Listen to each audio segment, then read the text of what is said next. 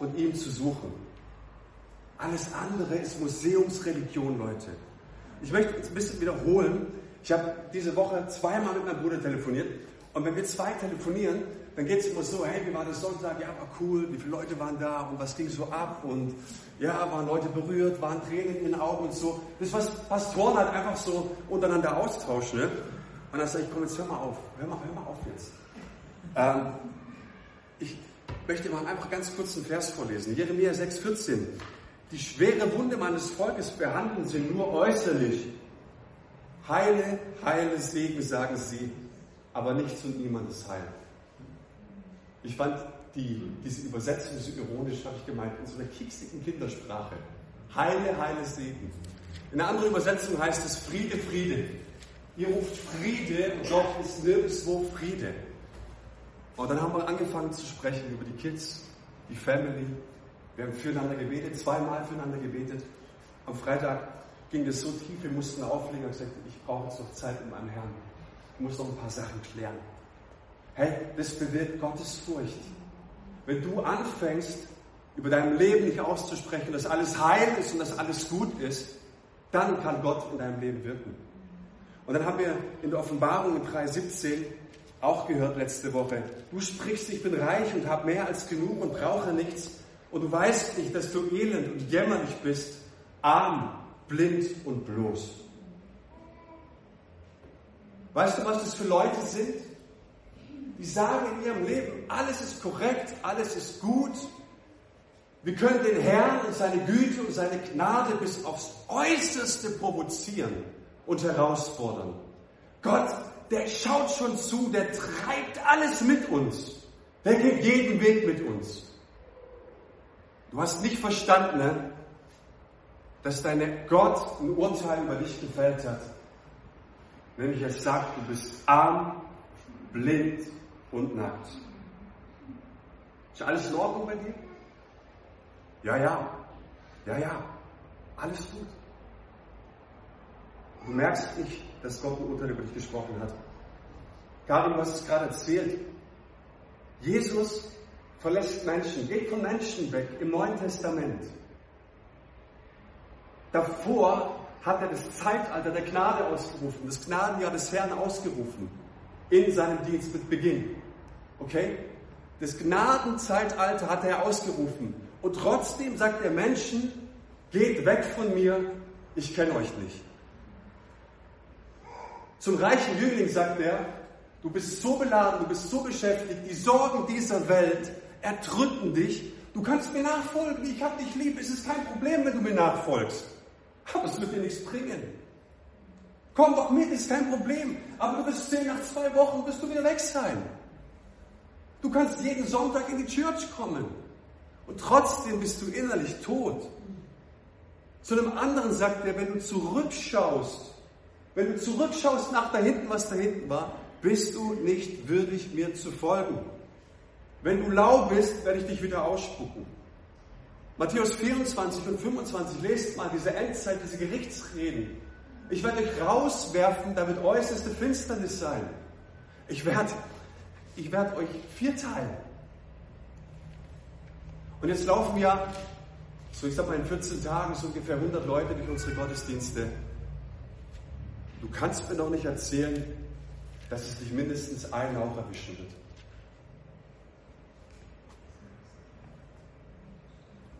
Und es ist gut, dass wir das nicht jeden Sonntag so predigen. Es kommen auch andere rein wieder. Und trotzdem dachte ich, hey, wenn wir über Gottesfurcht sprechen, dann sollten wir Gott die Ehre geben. Wir sollten wir die Dinge beim Namen nennen. Und wenn es um Gottesfurcht geht, ist immer mein, mein Freund Jimmy gemeint. Ne? Ihr solltet mal sehen, Jimmy ist so, so nicht gottesfürchtig, brutal. Also der Typ, der soll sich die Predigt doch mal anhören. Ich bin damit nie gemeint. Und mein Gebet ist, meine Hoffnung ist, dass ich dich in dieser Predigt erwische. Wie könnten wir die Furcht des Herrn beschreiben? Die Furcht des Herrn, heißt es in Sprüche 1,7, ist der Anfang der Erkenntnis. Und weißt du, du brauchst über Gott gar nicht so arg viel wissen. Du denkst, ich muss eine Bibelschule besuchen und ich muss die Bibel in- und auswendig studieren und ich muss Predigten hören und ich muss Literatur lesen. Dann habe ich vielleicht Gott irgendwann verstanden. Ne? Aber dieser Vers sagt uns, Du brauchst gar nicht so viel über Gott zu wissen. Aber es fängt an mit der Furcht des Herrn. Und als ich mir so Gedanken gemacht habe, dachte ich mir, hey, in den Alpha-Kursen und Glaubensgrundkursen sollten wir über eine Sache ganz besonders reden. Über die Furcht des Herrn. Wenn du ihn nicht fürchtest, wenn du nicht fürchten willst, wenn du nichts mit ihm zu tun haben möchtest, dann brauchst du eigentlich nicht weitermachen. Lass uns mal Erkenntnis, was heißt Erkenntnis? Erkenntnis heißt eigentlich Intimität. Hier geht es nicht um Wissen.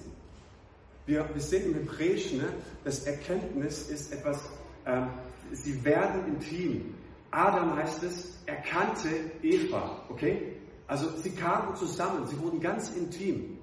Und jetzt sagt er, die Furcht des Herrn ist der Anfang von Intimität. Was heißt Furcht? Was bedeutet Furcht? Die, ein klassisches Paradebeispiel für Furcht lesen wir im ersten Buch Mose. Da wird, äh, im zweiten Buch Mose natürlich, da wird Mose berufen von Gott. Und Gott begegnet ihm. Und wir sehen in ganz langen zwei Kapiteln, wie das vor sich geht. Mose zieht mit den Schafherden in höhere Lagen. Und auf einmal kommt er an so einen brennenden Dornbusch. Das war zunächst mal nichts Sonderbares, weil es konnte vorkommen in dieser Gegend, dass, dass Dornbüsche brennen. Jetzt hat er eine große Schafherde mit sich und läuft da vorbei und es dauert natürlich, bis du da vorbeigehst. Und auf einmal realisiert er, dass dieser Dornbusch da hinten, der verbrennt ja gar nicht. Was machst du, wenn du sowas siehst? Du bleibst doch stehen, oder? Erster Gedanke, was ist denn da los? Also, da gehen wir mal hin, oder? Das heißt, wie sieht Gottes Begegnung aus, dass du aus deinem Alltag rausgerissen wirst? Dass da eine Neugier, ein Interesse entsteht, eine Leidenschaft entsteht. Sagt, da kann ich jetzt vorbeigehen. Und dann kommt der Gott näher und er den brennenden Dornbusch näher und dann sagt er tatsächlich, meine Vermutung ist ja richtig, der verbrennt ja gar nicht. Jetzt fängt er auch noch an zu reden.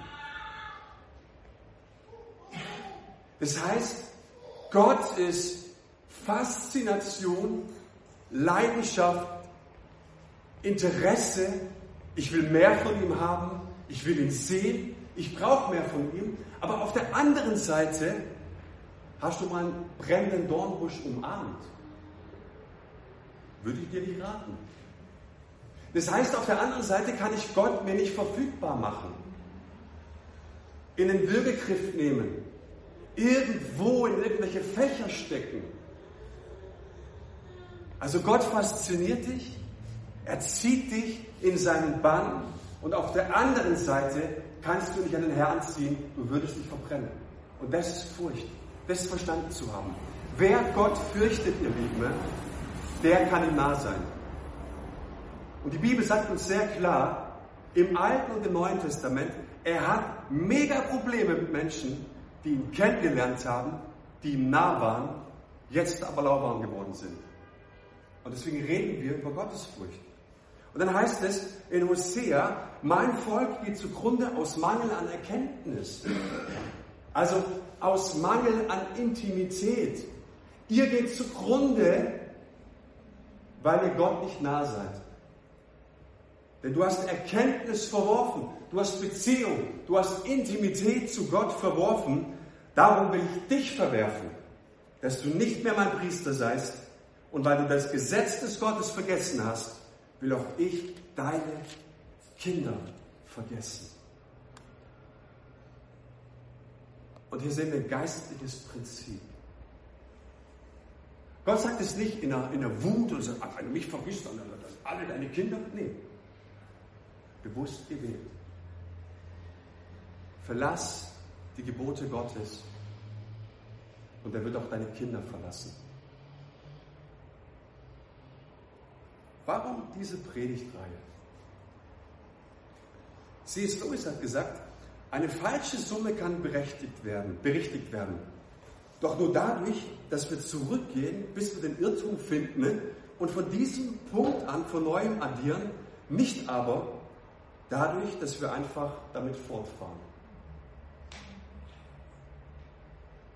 Wir haben äh, diese Woche in der Kleingruppe ein bisschen diskutiert. Ich liebe meine Kleingruppe. Ähm, wir sind biblisch, theologisch fundiert. Wir diskutieren viel. Ich mag das. Und dann kam dieser Einwand oder diese, dieser Gedanke auf, warum sind Jugendliche auf so Konferenzen und so Veranstaltungen so leidenschaftlich unterwegs und äh, da heißt es, komm, wer will jetzt Buße tun und die marschieren alle nach vorne beim Altarruf und knien nieder und, und machen mit Gott reine Sache und sind völlig frei und, und entschlossen, Jesus nachzufolgen. Und dann kam natürlich die, die zwangsläufige Frage, sag mal, warum ist es bei uns Erwachsenen nicht mehr so? Ja, da waren mögliche Erklärungen. Na klar, Kinder sind natürlich auch extrem, die sind radikal, die wollen natürlich Identität finden. Ne? Super Punkt. Aber eine Sache wurde mir dann klar. Weißt du, warum das bei uns Erwachsenen nicht mehr so fröhlich, so locker, so leicht von der Hand geht? Weil der Weg der Buße zu lang geworden ist. Weil wir als Erwachsene irgendwann mal Entscheidungen treffen, die die nächsten Jahre, Jahrzehnte womöglich prägen. Und wenn du dort eine Kurskorrektur vornehmen würdest, wäre der Weg viel zu lang.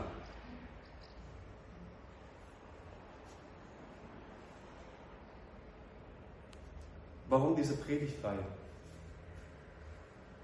Wir gehen in spannende Zeiten. Im 1. Petrus heißt es Kapitel 4, Vers 17, denn jetzt ist die Zeit gekommen, in der Gott Gericht hält. Und es beginnt in seinem Haus, der Gemeinde. Und ich, ich empfinde es einfach, es ist so gut, dass wir selbst über Dinge sprechen, von denen wir umkehren müssen. Weißt du, siehst du das in Europa, was da gerade abgeht? Genauso wie letztes Jahr. Naturkatastrophen, Brände, Corona kommt zurück. Die Welt ordnet sich gerade absolut neu. Und wenn du mich fragst, leben wir als Christen in der spannendsten Zeit seit Jahrhunderten. Und entweder dreht sich die Welt gerade vollends auf den Kopf und es geht weiter, oder die andere Alternative, so steht es zumindest in meiner Bibel, es könnte sein, dass der Herr wiederkommt. Ich habe kein Datum, ich weiß es nicht. Aber ich weiß eine Sache, auch wenn der Herr nicht wiederkommt, wenn die Prognosen stimmen oder die Befürchtungen eintreffen, die jetzt im Herbst kommen könnten, ne, dann habe ich um einige von euch richtig Angst. Um ihr Standing in ihrer Gottesfurcht klar zu sein. Wenn sich die Werte der Gesellschaft verschieben, wo stehst du? Wohin willst du dich bewegen? Wenn du jetzt schon mit dem Mainstream so mitgehst, wir kommen gleich drauf, wo wird es dich hinreißen, wenn richtig Druck auf die Sache kommt. Und ich glaube, dass Gott in dieser Zeit die Scheinheiligen von den Heiligen trennen wird. Er trennt Religiöse von Wiedergeborenen. Er trennt die Heißen von den Lauwarmen. Er trennt die Selbstsüchtigen von den Gottesfürchtigen. Und Selbstsüchtige gibt es so viel. Er trennt die Prostituierte von der Braut. Weißt du, was die Prostituierte ist? Sie hat Gnade nicht verstanden. Sie bändelt sich an. Sie macht alles. Sie tut alles, um ein bisschen Gnade und Liebe und Güte Gottes zu verlangen. Sie versucht, die Seile in den Himmel zu werfen, um irgendwie Gott zu erreichen. Frommer Anschein. Aber die Kinder des Hauses, die Söhne und die Töchter, die wissen, dass Jesus runtergekommen ist, das Seil vom Himmel herabgelassen hat, ganz zu ihnen gekommen ist in dieser Gnade nicht nur leben, diese Gnade nicht einfach nur als billigen Versuch zu nehmen, das gelebte Leben so zu rechtfertigen, wie wir es leben, sondern die Gnade so zu sehen, dass sie uns freisetzt für die Sache Gottes. Lass uns über Notwendigkeit der Gottesfurcht sprechen. In unserer Kultur, beziehungsweise so in den Dunstkreis, in dem wir uns aufhalten, wir sehen es immer stärker. Gender, sexuelle Orientierung, völlig normal ist. Du kannst gar nicht mehr dagegen reden. Du kannst nicht mehr sagen, Leute, ich glaube, da gibt es Standards, die nicht normal sind nach Gottes Wort. Und ich höre jetzt auch auf.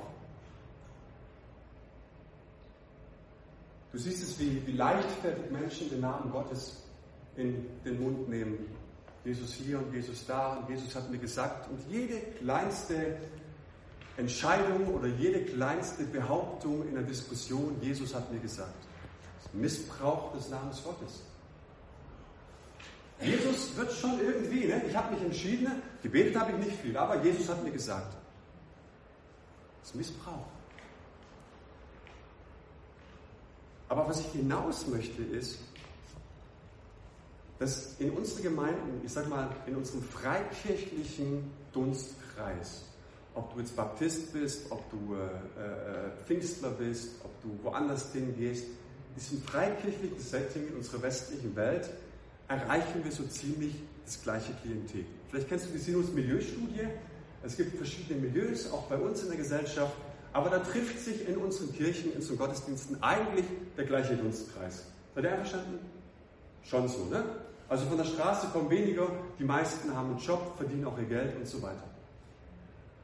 Und das, was so in unserer guten, schwäbischen, bürgerlichen Mitte ist, ist natürlich auch in unseren Gemeinden. Auch diese Kultur, die Denkweise, die Annahmen, die haben wir adaptiert und sind selbstverständlich. Und darüber möchte ich ein bisschen sprechen.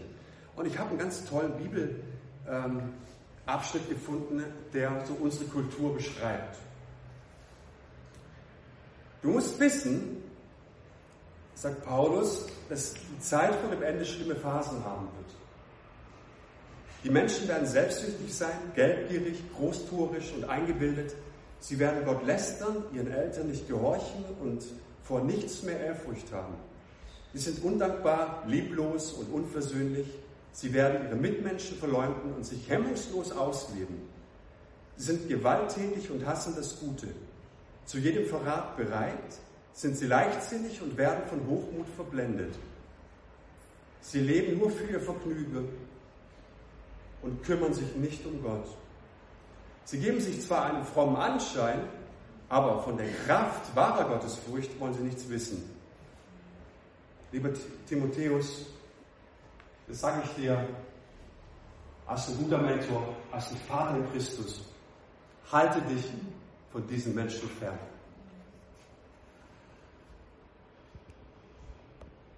Ich habe keine Ahnung, ob alle Punkte auf uns zutreffen, aber was auf uns zutrifft, ist doch Vers 4b. Sie leben für ihr Vergnügen und kümmern sich nicht um Gott. Es sind Christen, von denen hier die Rede ist. Das ist nicht die böse Welt. Sie haben die Form der Frömmigkeit. Nach außen ist alles gut, aber sie haben die Kraft der Frömmigkeit nicht. Sie haben einen frommen Lebensstil und ein frommer Lebensstil, der geht einigermaßen. Aber das wahre Verhalten, also die ganz praktischen Auswirkungen des Alltags, lassen eigentlich darauf schließen, dass sie in Opposition zu Gottes Willen leben. Lebst du in Opposition zu Gottes Willen? Wann hast du das letzte Mal befragt?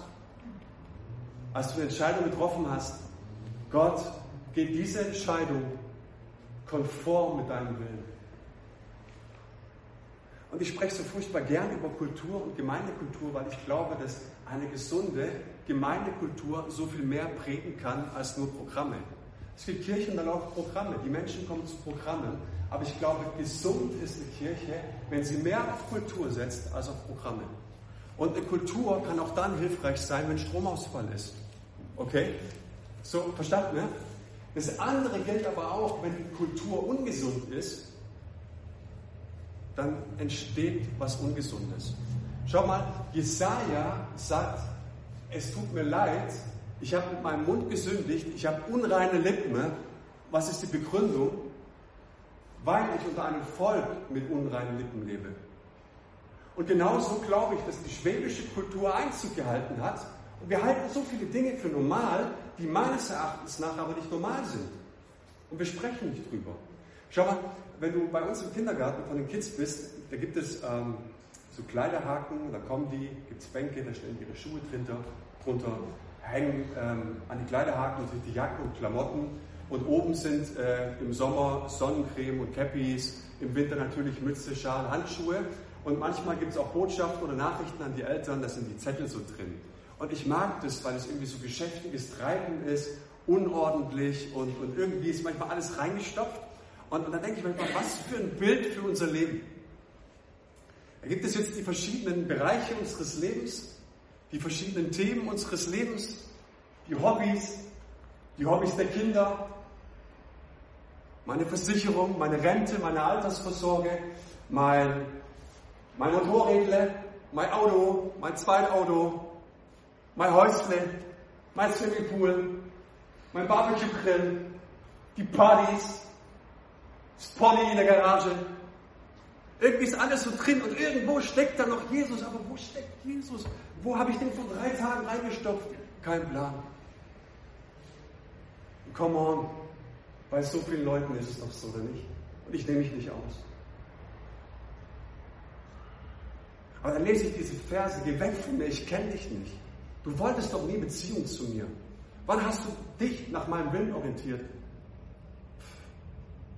Und ich muss euch sagen, es gab Phasen meines christlichen Daseins, auch als Pastor, denen ich keine Ausrede gehabt hätte. Keine. Irgendwo muss doch Jesus sein. Und ich, wenn ihr glaubt, dass es bis jetzt hart war, kommt es ein bisschen härter. Ich möchte mal ein bisschen reinzoomen, weil ich euch einfach darlegen möchte, wie es um unsere Gottesfurcht steht. Also, wir nehmen ein so ein, diese schwäbische Kultur, die so ganz normal ist, und wir nehmen jetzt mal so einen Bereich, einen großen Bereich im Schwabentum, das Häusle. Meine Frau und ich, wir haben uns lange Gedanken darüber gemacht, Eigentum, ja, nein, Erbe war jetzt nicht so da, wir haben viel Geld ausgegeben für unsere theologische Ausbildung. Und wir könnten es schon schaffen, aber wir müssen sie voll arbeiten und dann wird alles ins Ungleichgewicht kommen. Also haben wir gesagt, es ist wie es ist. Im BFP gibt es ein bisschen mehr die Rentenkasse. Es wird tragen. Gott versorgt schon. Halt, halt, halt, stopp, stopp. Es gibt noch eine andere Möglichkeit. Jetzt schaust du in den monatlichen Abgang, was da in die Church fließt an Finanzen. Meine Frau und ich, wir haben gelernt, dass der Herr sagt, 10% von dem, was du erhältst, zum Ausgeben, zur Verfügung, gib nicht die letzten 10%, sondern gib die ersten 10%. Wann du das Geld kommst, am 1., am 15., die 10% geben ins Reich Gottes. Das ist das haben wir in der letzten Woche schon über die Kohle gesprochen, jetzt kommt schon wieder der Abend so.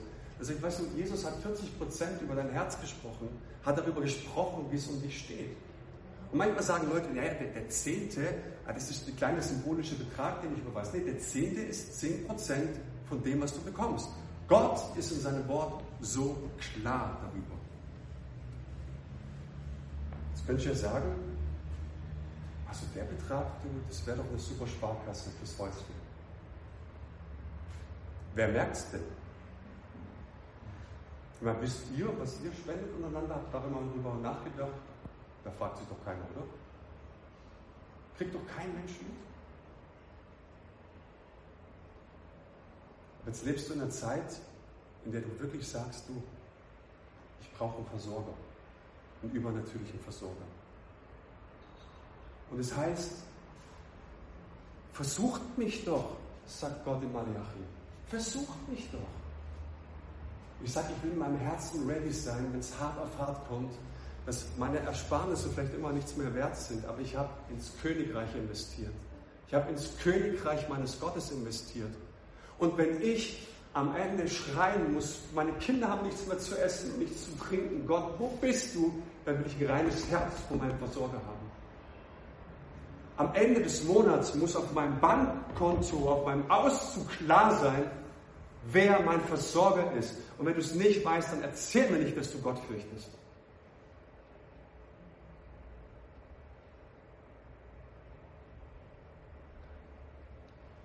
Lass uns über ein anderes Fach sprechen. Entscheidungen zum Beispiel beim Ehepartner. Wie viele Ehen haben wir, wo wir nach Jahren sagen, Mensch du, da habe ich mich vielleicht verhört. Ja, wir lieben unsere Kinder und, und der Mann ist auch super, bringt Geld mit nach Hause und es ist auch alles irgendwie in Ordnung. Aber irgendwie leide ich darunter. Und dann spürst du, dass der Weg zur Buße so unendlich weit wird. Aber es gibt, ich sage dir mal eins, in jedem Fall Hoffnung. der Weg zur Buße ist nur so anstrengend. Egal wo du stehst, der Weg zur Buße ist anstrengend, aber Gott gibt, vergibt so gerne. Aber ich möchte nicht, dass du in dieser Zeit ständig mit diesem Schuldgewissen rumläufst. Ich dachte da zum Beispiel an die Kinder. Habt ihr gewusst, dass, dass Kinder zum Götzen werden können? Er sagt, ja, der, der lässt seine Kinder verwahrlosen. Nee, nee, nee, nee. Also ich glaube, dass unsere Kinder unsere volle Aufmerksamkeit, unsere volle Liebe, uns alles brauchen, was wir in sie investieren können, damit sie zu mündigen, vernünftigen, reifen, verantwortungsbewussten Christen heranwachsen. Okay? So, jetzt kommst du in den Dunstkreis von den Kindern und erst kürzlich geschehen, sprach mit einem Mädchen, da sagt sie so, so Hobby da, Hobby da, fünf Hobbys, fünf, fünf Hobbys. Sechs Termine in der Woche. Und dann fahren die Eltern von Pontius zu Pilatus. Alles für die Kinder. Alles für die Kinder. Und am Sonntag sind wir zu müde, um die Kirche zu gehen. Wow. Weißt du, was deine Kinder mehr als alles brauchen? Die brauchen kein Programm, sondern Kinder brauchen Mama und Papa, die ihr Herz im Königreich verloren haben. Die schreien, König, komm. Chinesisch, Geige, Klavier, Taekwondo, keine Ahnung, Schach. Aber wo lernen sie die Gottesfurcht? Wo lernen sie das? Wir geben alles ins Königreich, weil er uns komplett erlöst und befreit hat. Und das ist die schwäbische Kultur. Und ich glaube nicht nur die schwäbische Kultur, sondern es ist der Westen. Und ich glaube, dass wir unglaublich überrascht werden zu Kirchen. Ich bin gespannt, wie es ablaufen wird. Aber ich weiß, wenn, wenn, wenn ich einige von uns radikal umkehren, bis zu dem Punkt gehen, wo sie falsch gerechnet haben, mit Leuten ins Gespräch kommen, darüber Buße tun, klar Buße tun und von dort aus neue und klare Orientierung zu bekommen, bleibst du von Gott isoliert. Gottesfurcht ist so wichtig, weil Gottesfurcht die Dinge in unserem Leben ordnet, neue Prioritäten setzt. Gottesfurcht hilft uns, den Dingen und den Menschen und den Kindern und dem Ehepartner den richtigen Platz zu geben, sie zu ordnen. Wenn du Gott fürchtest und du sagst, Jesus, raus aus dem Regal, ich reiß das Regal ein, aber du bekommst den Ehrenplatz da oben. So läuft's. Mit ihm gemeinsam die Dinge neu ordnen, gerade jetzt in dieser Zeit. So, so wichtig. Und weißt du, unser Herz soll jeden Tag nach Gottes Furcht eifern. Sag Gott, was ich mehr als alles brauche, ist die Furcht vor dir. Sage, ich kann mit dir keine Spielchen treiben, Gott. Ich weiß, dass ich deine Güte und deine Gnade nicht aufs Äußerste provozieren kann, weil das wäre billige Gnade. Sondern diese Gnade ist rein, sie setzt mich frei und klar für mein Gott und König zu gehen. Wir brauchen Leute, die sich nicht den Automatismen dieser Gesellschaft gleichgeben. Okay? Es ist ein Automatismus, das da läuft. Du brauchst es nicht. Schön für dich, wenn du es hast. Aber du brauchst die Dinge nicht. Was du mehr als alles andere brauchst, ist, dass du den König Jesus in deinem Herzen an die erste Stelle setzt. Und ich komme zum Schluss. Ich möchte ganz kurz ein paar Zahlen darüber oder Gedanken darüber verlieren, über die Notwendigkeit der Gottesfurcht in Phasen des Lebens, in denen es nicht so läuft, wie wir uns das vorgestellt haben, oder die Gottesfurcht in schlechten Zeiten. Der Mensch, der denkt ja bekanntermaßen und der Herr lenkt. Kennt ihr wahrscheinlich, oder? Und du hast also vielleicht deine gewissen Gebetsformen, deine gewissen Wünsche. Herr, ich, mir, meiner, mich. Segne bitte uns vier. Kann irgendjemand die Tür? Danke. Und dann treffen Situationen oder Phasen ein, die unsere Vorstellungen schon richtig auseinanderwürfeln. Und dann sind irritiert, wenn es nicht so läuft wie gebeten. Stimmt das? Und dann braucht es in dieser Zeit eine innere Stabilität. Es braucht in dieser Zeit ein Fundament, auf dem du stehst, und das ist die Gottesfurcht. Und das siehst du bei Hiob. Hiob verliert alles. Und wenn du die Novelle von Hiob nicht verstanden hast und immer noch haderst damit, was mit ihm passiert, hast du die Gottesfurcht nicht verstanden. Er verliert seine Kinder, der verliert sein Haus, sein Eigentum, seine Schafe, seine Rinder, alles, was er besitzt. Und dann sitzt er da mit nichts mehr. Und was sagt er? Der Herr hat es mir gegeben, der Herr hat es mir genommen, gelobt sei der Name des Herrn. Seht ihr, das eine innere Stabilität. Und das kannst du nur und die gewinnst du nur, wenn du deinen König an die erste Stelle setzt. Wann hast du den König an deine erste Stelle gesetzt? Mach dich klar zum Beispiel in deinen Finanzen. Mach dich klar, wie du mit den Kindern umgehst. Ordne deine Dinge neu. Aber red dir bitte nicht immer ein, dass alles in Ordnung ist, während Gott vielleicht schon lange ein Urteil darüber gefällt hat. Was Gottesfurcht leistet, und wir werden in den nächsten Wochen auch darauf kommen, Gottesfurcht ist so ein riesengroßer Segen. Das Alte Testament, das Neue Testament ist so voll davon, wenn du Gott fürchtest, dass dein Leben gelingt, dass die Dinge aufwärts gehen, dass deine Beziehungen blühen. Ehrfurcht schafft auch immer Vertrauen zu Gott. Wie viele Menschen waren irritiert, weil sie krank geworden sind und Dinge eben nicht so funktioniert haben und dann haben sie ein verstocktes Herz bekommen. Es läuft nicht so, wie wir es uns vorstellen. Wir kriegen ein verstocktes Herz, lassen Jesus aus den Augen. Letzter Gedanke. Ein Vers, der uns eigentlich lehrt, unsere Entscheidungen stets mit Gottesfurcht zu betrachten. Ne? Als Jesus unter den Menschen lebte, heißt es im Hebräerbrief, schrie er unter Tränen zu Gott, der ihn allein vom Tod retten konnte. Und Gott erhörte sein Gebet, weil Jesus den Vater ehrte und ihm gehorsam war.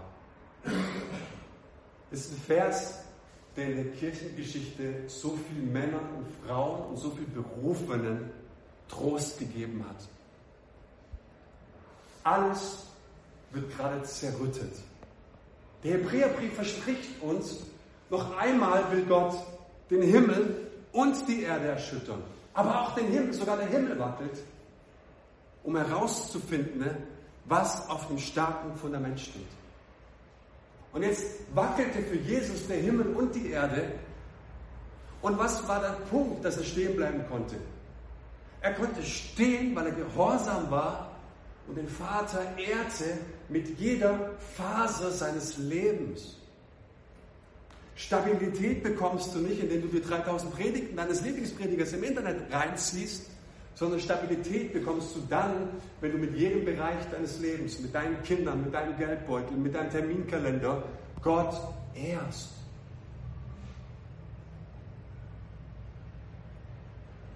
Weißt du, Werke könnte ich nie erretten. Werke könnte ich nie gerecht machen. Aber Werke schaffen es, dass du erhört, erhört wirst, sagt dieser Vers. Das Werk der Gottesfurcht, dein Werk der Buße, dein Werk der Umkehr. Heute Morgen ganz praktisch wieder nach vorne kommen. Diese ganz praktischen Dinge,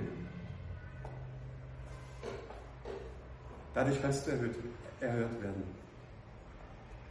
Es ist das Werk der Gottesfurcht. Hast du schon mal von der Kirchengeschichte in Armenien gehört? Da ist völlig spannend. Thomas, also einer der Jünger, laut Erzählung, der sandte zwei Jünger nach Armenien aus. Die sollten als Missionare dahin gehen, Kirchen gründen, Kirchen pflanzen, missionieren, evangelisieren. Was machten die? Die zogen die ganzen Gebiete und gründeten überall kleine Gemeinden. Die Kraft Gottes war mit ihm. Menschen wurden geheilt und gesund. Die bekommen beim ganzen Volk Anerkennung. Und irgendwann mal hört der König das. Er ruft die zu sich. Sagt, was macht ihr hier? Ja, Jesus, hier, wir verkünden ihn. Kopf ab. Was macht die Kirche in Jerusalem? Wir senden nochmal ein. Gregorius. Der geht dorthin, verkündet das Evangelium und innerhalb von kürzester Zeit entscheiden sich 600 Menschen für Jesus. So wird es überliefert. 600 Menschen. Die Kirche wachsen überall. Menschen werden geheilt. Wer bekommt es mit? Der Nachfolger des Königs. Was macht der Nachfolger des Königs? Er schlägt ihm nicht den Kopf ab, sondern die werfen ihn in eine Felsspalte. Mehrere Meter tief, da kommt er nie raus. Und er wacht er jetzt 13 Jahre drin. Und es gab Leute aus dem Dorf, denen tat es leid, die haben ihm immer wieder Wasser und Brot. Also 13 Jahre lang Wasser und Brot. Ich habe mich gefragt, wo hat er denn seine ganzen Exkremente, was hat er denn damit gemacht? Kein Plan.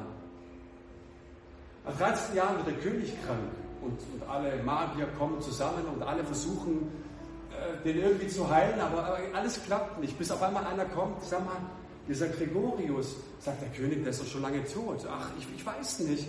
Dem sein Gott, ich weiß nicht, ne? Der wusste natürlich mehr. Also holen die den da raus, nach 13 Jahren. Keine einzige Verbitterung in seinem Herzen.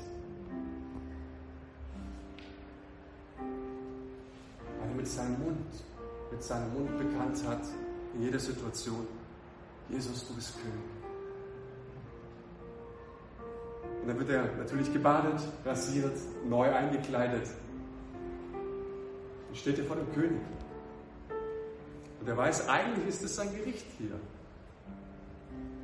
Und der König fängt an zu reden und er unterbricht ihn und sagt, König, ganz kurz, ich muss kurz meinem Gott danken bevor du weiterredest, ich muss meinen Lobpreis sprechen.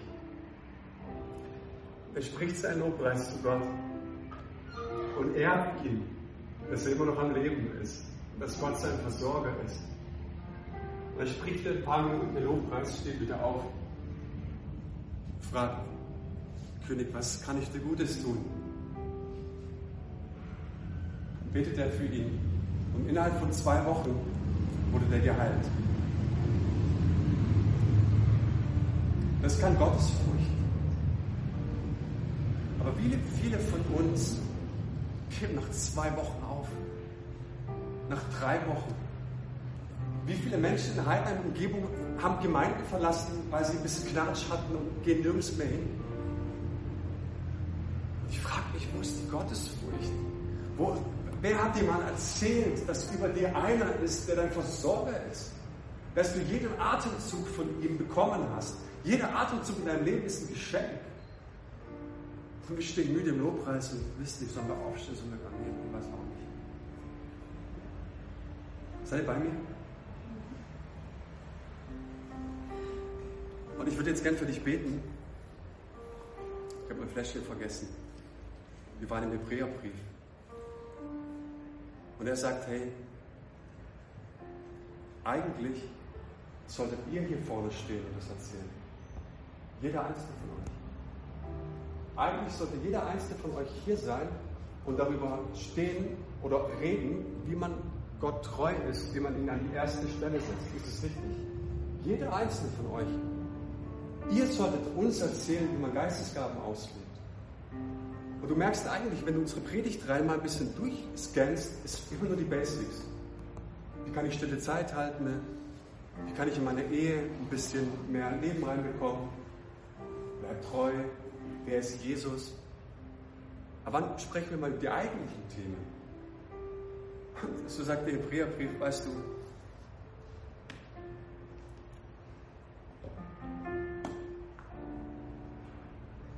genau das passiert jeden Sonntag. Hör dir zu.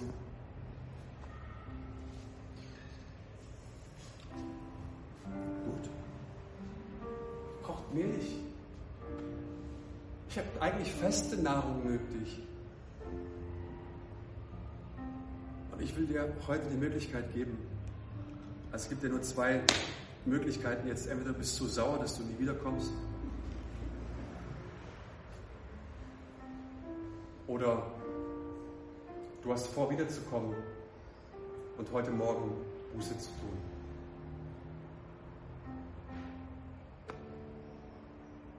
Und eine Entscheidung zu treffen. Eine Entscheidung, die darauf schließt, daraus schließen lässt, dass Gottesfurcht in dein Herz gezogen ist. Und ich weiß, dass jeder Einzelne hier sitzt und ein Thema hat. Und ich frage dich, möchtest du umkehren? Möchtest du Buße tun? Möchtest du mit allem, was du hast, deinen Gott ehren? Oder möchtest du es nicht? Aber wenn du es nicht möchtest, ist es okay. Ähm, dann sagt Jesus, du kannst gerne kommen in die Gottesdienste, aber es wird dir nichts bringen. Und irgendwann mal kenne ich dich vielleicht nicht. Wollen wir gemeinsam aufstehen? Stopp alle ganz kurz, ganz kurz. Wenn du es willst. Wenn du es nicht willst, dann steh nicht auf. Ich will für dich beten, ne, dass der Herr uns die Gottesfurcht lehrt. Wenn du es nicht möchtest, dann bleib sitzen. Aber dies möchten, dürfen wir jetzt aufstehen.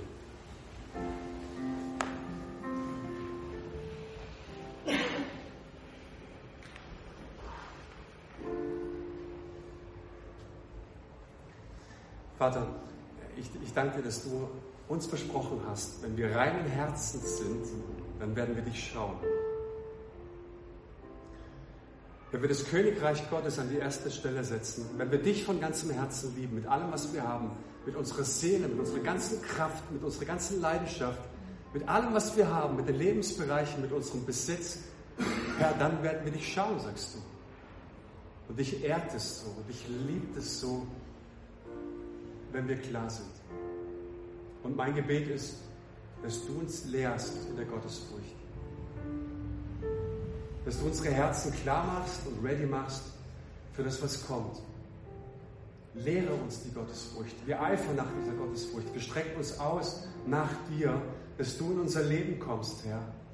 Und dass du uns die Dinge nahebringst, die dir so wichtig sind.